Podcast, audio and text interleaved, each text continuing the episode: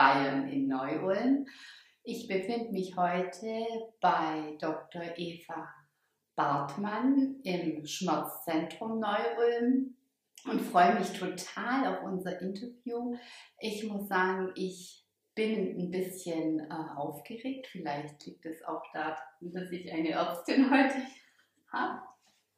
Und wir haben gerade gesprochen, ähm, wir sind ja jetzt im Schwabenländle, dass ich aufpassen muss, nicht ins Schwäbische zu verfallen, damit auch die norddeutschen Zuschauer und Zuhörer mich verstehen.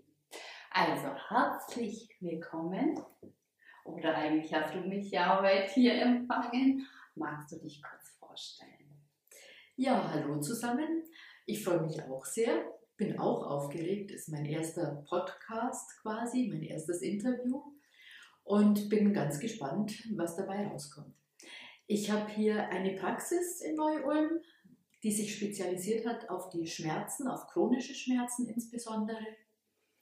Ich bin jetzt seit 15 Jahren etwa niedergelassen. Ich habe noch eine Kollegin in der Praxis und ähm, es macht Spaß. Wir haben viel mit Menschen zu tun.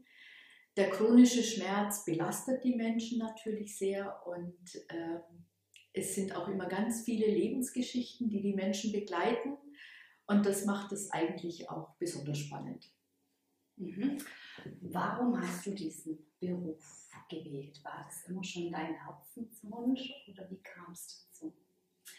Also ich hatte nach dem Abitur erstmal eine Ausbildung zur Physiotherapeutin absolviert und damals schon festgestellt, immer wenn es interessant wurde, hat es inhaltlich aufgehört. Ich war neugierig, wollte mehr und dachte, also dann bewerbe ich mich doch für ein Medizinstudium. Habe dann auch ähm, nach zwei Jahren Arbeit einen Platz in Ulm an der Uni bekommen. So hat es mich hierher verschlagen. Ursprünglich komme ich aus der Oberpfalz und habe dann hier in, in Ulm studiert und in die Anästhesie bin ich zufällig gekommen über die Doktorarbeit.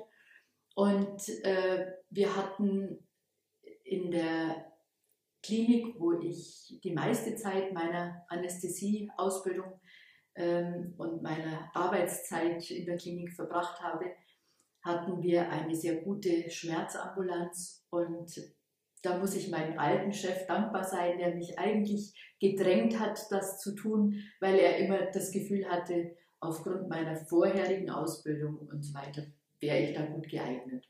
Und so waren das die Einflüsse, die eigentlich meinen Arbeitsweg begleitet haben und dann fallen einem die Entscheidungen irgendwann leichter, weil man merkt, es macht einem Spaß, diese Patienten zu betreuen. Mhm. Und du hast dich ja so ein bisschen auch äh, auf den Weg gemacht, ganzheitliche Themen anzubieten. Wie kam das und wie, welchen Einfluss hat es in deiner Arbeit? Ich hatte äh, meine Physiotherapie-Ausbildung beendet und habe zwei Jahre im Allgäu gearbeitet. Vielleicht liegt es auch ein bisschen daran, dass Allgäu auch eher ganzheitlich orientiert ist, das kann man schon so ja. sagen. äh, der Herr Kneip kommt daher. Ich habe die naturheilkundliche Ausbildung äh, absolviert. Und ähm, das Schwierige ist, die Schulmedizin hat gute Sachen, die wir auch alle äh, machen und vertreten.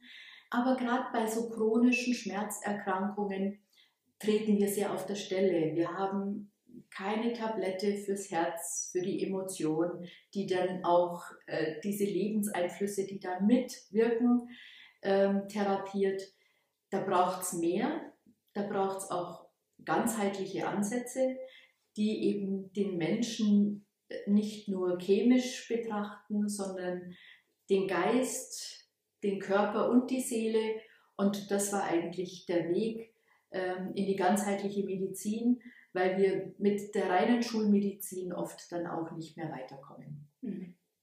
Bist du also an Grenzen gestoßen? Ja. Mhm. Und ähm, du selbst ähm, bietest auch Achtsamkeit? Also wir haben ähm, eine Achtsamkeitstherapeutin, die in Gruppen hier Achtsamkeit anbietet. Mhm. Wir könnten selber so viel machen. Wir lassen dann lieber die professionellen äh, Menschen äh, sowas machen und äh, haben ein gutes Netzwerk mittlerweile, sei es mit Entspannungsverfahren, mit Gesprächstherapeuten, mit äh, Yoga etc. Achtsamkeit ist ein ganz ein wichtiger Anteil. Wir versuchen das auch in der Praxis zu leben. Das Team, das ist manchmal nicht ganz einfach unter dem Stress.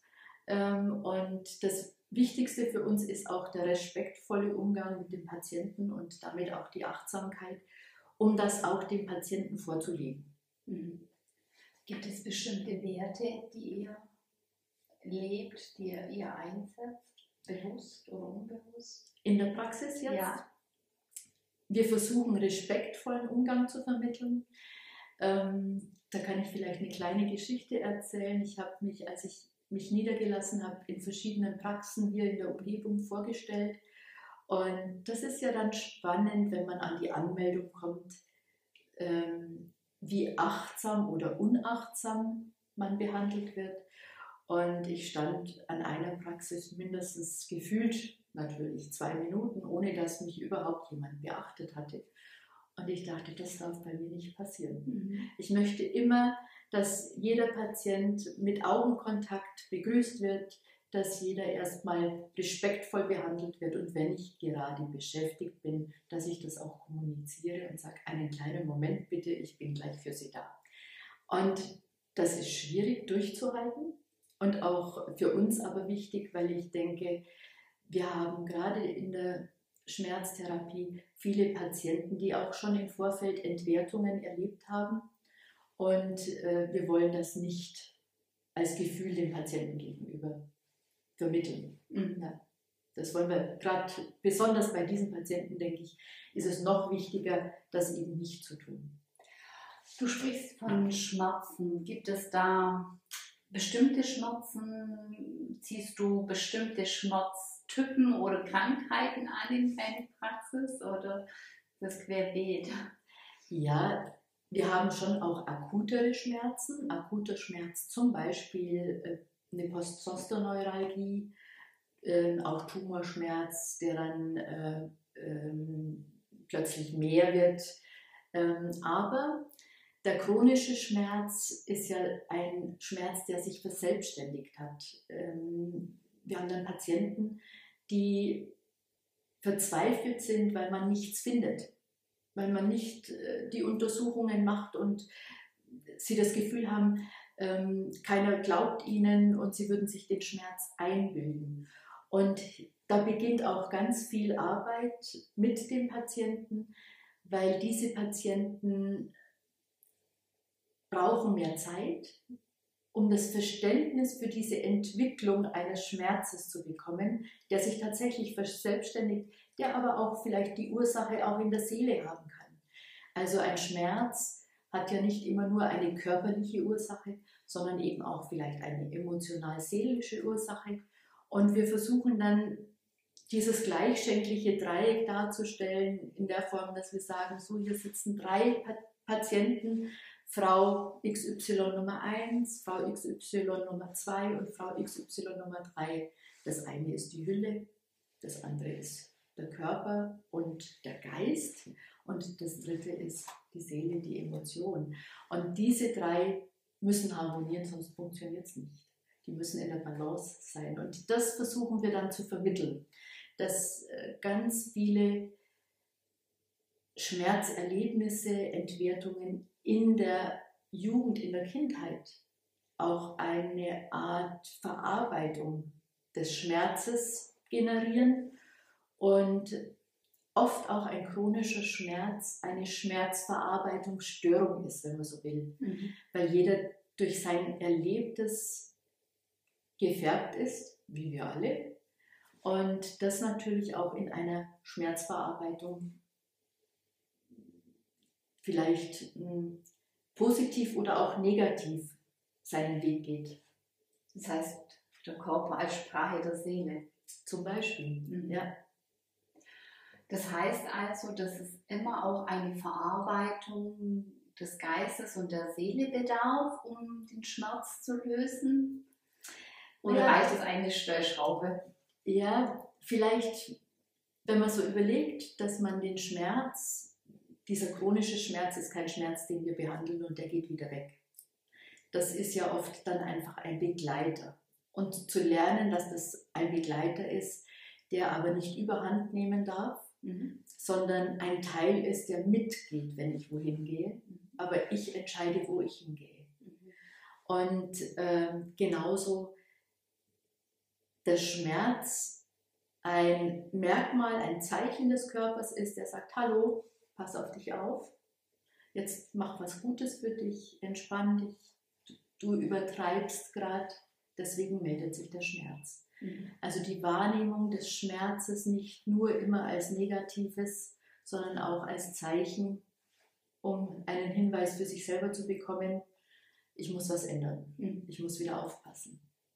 Das heißt, mehr in Kommunikation mit sich selbst zu gehen. Ja, Und auch, ähm, eigentlich hört sich auch an, als ob ich nicht ähm, das Opfer des Schmerzes bin, sondern ich habe durchaus die Möglichkeit, in die Führung zu gehen und ähm, den Schmerz wahrzunehmen, mit ihm vielleicht auch zu kommunizieren oder vielleicht etwas zu ändern in meiner Einstellung oder in meiner Art zu sein. das wäre die Kunst, das Ja. wäre das, wäre das tolle Ergebnis.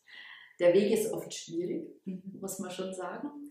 Und auch viele Faktoren, die das ja beeinflussen, sind ja auch äußerliche Faktoren, auch oft das soziale Umfeld, das berufliche Umfeld, Freunde, Familie, positive, negative Einflüsse, die den Schmerz verstärken können. Jemand, der frisch verliebt ist, hat keine Schmerzen. Mhm. Ja, also der sieht die Welt rosa-rot und genauso umgekehrt, wenn Trauer, Verlust und so weiter im Spiel ist, dann ist auch ein Schmerz viel stärker Mhm. der, in der Wahrnehmung. Und ähm, du hast ja jetzt sehr viel mit Menschen zu tun, die leiden. Ähm, wie kannst du dich da abgrenzen, beziehungsweise woher kriegst du deine Kraft? Schwierige Frage, das gelingt ja auch nicht immer, aber es ist eine wichtige Frage. Also ich denke, einmal habe ich Spaß an den und, und bin neugierig äh, auf diese Menschen, auf die Geschichten der Menschen und bin interessiert daran und nehme dann auch nicht immer nur die Negativität mit nach Hause, sondern ich bin grundsätzlich ein optimistischer Mensch und äh, freue mich auch am Leben. Und die Kunst ist natürlich auch die Balance zu finden, was tut mir gut und was holt meine Energie und ich bin danach leer. Und ich muss dann entweder wieder Energie auftanken und manchmal muss man sich auch ein bisschen abgrenzen, wenn man merkt, ähm, dass das zieht nur Energie, man muss sich dann auch ein bisschen abgrenzen, weil man dann auch sich selber schützen muss. Mhm. Du hast mir erzählt, dass du ein Freund von Auszeiten bist. Ja, passt zu deinem Thema. Absolut.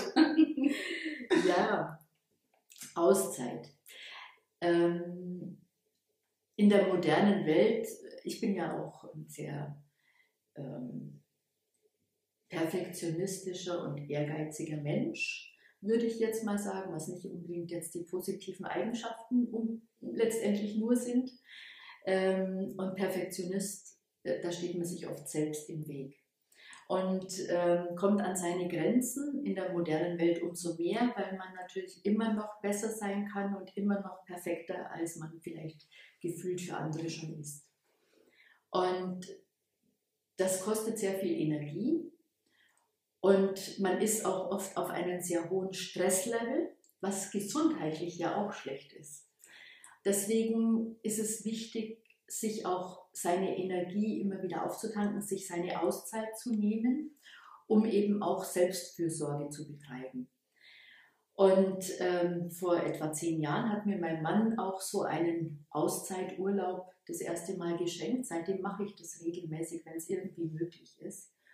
Und äh, genieße eine, ähm, einen Verzicht Verzicht auf diese modernen Dinge, ob das jetzt ein Verzicht auf die Technik ist, ob es ein Verzicht auf den übermäßigen Konsum von Alkohol und Kaffee und Süßigkeiten ist, weil wir ja ganz viel essen aus Lust, weil es alles gibt. Und ähm, versuche dann auch einen Schritt langsamer zu werden, zurück, Entschleunigung. Detox ist ja immer so das Stichwort, entgiften. Wobei das jetzt nicht unbedingt alles nur Gifte sind, die wir zu uns nehmen, oder wir sind ja nicht in dem Sinn vergiftet, aber einfach eine Reinigung körperlich, emotional und auch äh, geistig, durch das, dass man einfach mal zu sich kommt und auf die wesentlichen Dinge sich konzentriert. Das heißt, du machst das auch prophylaktisch, nicht nur erst, wenn es äh, am Ende ist, Mhm. Und du würdest es auch empfehlen, dass das jeder so ein bisschen mhm. einführt. Ich kann, ja, da kann ich meine Erlebnisse einfach vielleicht aus diesen Zeiten erzählen. Also ich mache das ja kombiniert mit einer bestimmten Ernährung, die dann reduziert ist. Der Vorteil ist auch, dass man vielleicht das ein oder andere Kilo verliert, was sicherlich auch gut ist. Aber diese Reinigung, der Darm ist da im Mittelpunkt. Der Darm ist unser größtes Organ der ja auch alles zu sich nehmen muss und verarbeiten muss, auch die guten Dinge wie Vitamine oder Mineralien.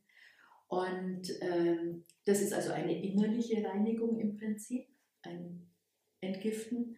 Und das wiederum tut dem Körper sehr gut, man fühlt sich viel besser, man hat plötzlich Energie, viel mehr Energie. Und dieses Innehalten, eine Woche nicht den zu konsumieren, nur zu konsumieren, sondern einfach wirklich äh, ruhen, schlafen, spazieren gehen, Sport machen, einfach gerade nach dem, was einem ist, über Dinge nachzudenken. Man reinigt auch so die Gedanken in dem Fall. Ähm, das ist so wertvoll, weil man danach mit viel mehr Energie wieder in den Alltag übergeht. Und das zu erleben war für mich äh, so beeindruckend das erste Mal, dass ich auch immer wieder versuche, das einmal mindestens im Jahr mal zu machen. Ähm, das kann ich nicht zu Hause machen, weil dann mein, Umfeld schon wieder sagt, ah, da, das wollte ich ja auch noch machen und da muss ich noch und überhaupt, da muss ich wirklich weg, um einfach zu mir zu kommen und für mich was zu tun. Wunderschön. Spannend war auch für mich, ich habe ganz unterschiedliche Erlebnisse gehabt. Äh, ich hatte Phasen, da war ich voll Energie. Ich bin jeden Morgen aufgestanden, bin joggen gegangen und dann erst zum Frühstück. Und ich hatte Phasen, da habe ich nur geschlafen. Und ich glaube, dass sich dann einfach der Körper das holt, was er am wichtigsten braucht in dem Moment. Und dem muss man dann eben auch nachgeben und kann man in dem Fall auch nachgeben, weil ja niemand einem etwas von einem erwartet. Mhm. Und ähm, kannst du Patienten etwas ähm, mitgeben auf den Weg oder Frauen, die jetzt, sage ich mal, sich entweder das nicht leisten können, eine Auszeit wirklich wegzufahren äh, oder die Bedingungen familiär einfach so sind, dass es nicht möglich ist? Du da eine Idee, was man machen könnte? Also ich sage immer, man muss sich Energie holen. Und das heißt, man muss schöne Dinge machen. Etwas, was einem wirklich Spaß macht, wo man das Gefühl hat, oh, danach richtig, oh, das war jetzt richtig schön. Und das kann ein Friseurbesuch sein, das kann ein Spaziergang sein, das kann einfach nur in der Sonne sitzen auf einer Bank sein. Das muss nicht unbedingt mit finanziellen Mitteln zu tun haben. Ähm, und das kann aber auch Kosmetik- oder Massagetermin sein. Also es gibt ganz viele Dinge und jeder ist da vielleicht auch äh, gefordert, so selbst darüber nachzudenken, was ist für ihn das, wo er sagt, boah, das war jetzt richtig toll für mich. Und es gibt auch vielleicht Situationen, da brauche ich mehr eine Massage und es gibt Situationen, da möchte ich mit einer Freundin in der Stadt sitzen und einen Bummel machen. Aber das sind energiebringende Dinge. Und genau sowas muss ich unbedingt immer wieder im Alltag einbauen. Ganz wichtig. Und wenn ich mir eine Tasche kaufe, weil es mir gerade gut tut, auch sowas kann gut sein. Das heißt, mehr im Hier und Jetzt zu sein und dankbar zu sein, auch für die kleinen Dinge, in Anführungszeichen, des Lebens. Das ist ganz wichtig, die kleinen Dinge, weil man heute ja immer denkt, das muss immer was Großes, was Tolles und äh, hat alles mit Geld zu tun. Das stimmt eigentlich nicht. Die Natur gibt ja so viel. Ob das, gut, wir sind natürlich jetzt im Süden auch äh, in einer Region, wo wir wunderschöne Landschaft haben. Wir haben tolle Seen, wir haben die Berge. Und ich fahre einmal in der Woche auch nach Memmingen Richtung Lindau. Und das ist für mich auch immer toll. Ich fahre da runter, jetzt auch. Es hatte immer noch Schnee, die Sonne äh, geht auf. Und allein das ist schon ein klein bisschen Urlaub, diese Fahrt. Und das genieße ich, obwohl ich zur Arbeit fahre. Und ich denke, das ist wichtig, diese schönen Dinge zu sehen, die wahrzunehmen. Und gerade auch bei den Patienten, die sind ja dann so gefangen in ihrem Schmerz und ihrer Negativität, die da wieder rauszuholen und auch diese schönen Dinge wahrzunehmen. Das ist manchmal einfacher, aber in dem Moment braucht es da ein bisschen Unterstützung, dass die Patienten das auch wieder sehen. Und für uns auch schwierig, wenn wir so in unserem Alltagstrotz sind, dass wir trotzdem noch die Dinge um uns wahrnehmen, die schön sind. Mhm. Finde ich also ganz essentiell. Ja, das stimmt. Das vermissen wir jetzt natürlich äh, in der Pandemiezeit besonders. Ich koche super gerne, bloß als Beispiel. Ne? Mache ich total gern. Äh, aber ich vermisse total abends mich hinzusetzen, bedienen zu lassen, mit meinem Mann essen zu gehen, weil wir das abends unter der Woche gerne machen, gerade nach der Arbeit. Und da denke ich auch, oh, jetzt wird es echt langsam wieder Zeit, dass man sich mal wieder bedienen lassen kann. auch was Schönes. Ja, ja absolut. Und ähm, in der Pandemie sind da die Schmerzen gestiegen? Die Schmerzwahrnehmung, würde ich sagen. Die Schmerzwahrnehmung ist gestiegen, weil der Schmerz wird der gleiche sein, aber nicht, er kann nicht so gut ertragen werden. So würde ich es mal beschreiben. Ähm, wir haben viel Einsamkeit und diese Einsamkeit, viel Grübeln und eh Negativität, viele Menschen, die ja nicht so optimistisch sind, die dann gerade mit dieser Einsamkeit und mit diesem ja, nichts unternehmen können, noch mehr in ihre Spirale nach unten gezogen werden und damit einfach der Schmerz noch viel, viel stärker wahrgenommen wird. Weil der Schmerz vielleicht der gleiche ist. Mhm. Aber die Einflüsse, die positiven, die normal ablenken, sind weg. Und was ich auch ganz wichtig finde, ich glaube, dass was, äh, was ganz wichtig ist für uns alle, ist, Freunde treffen, der Austausch mit Freunden, die Einflüsse äh, dieser Kommunikation, das ist wichtig auch für eine Resilienz, die wir, so wird heutzutage ist Resilienz ja so wichtig, ähm, diese Widerstandsfähigkeit gegenüber diese, diesen Dingen.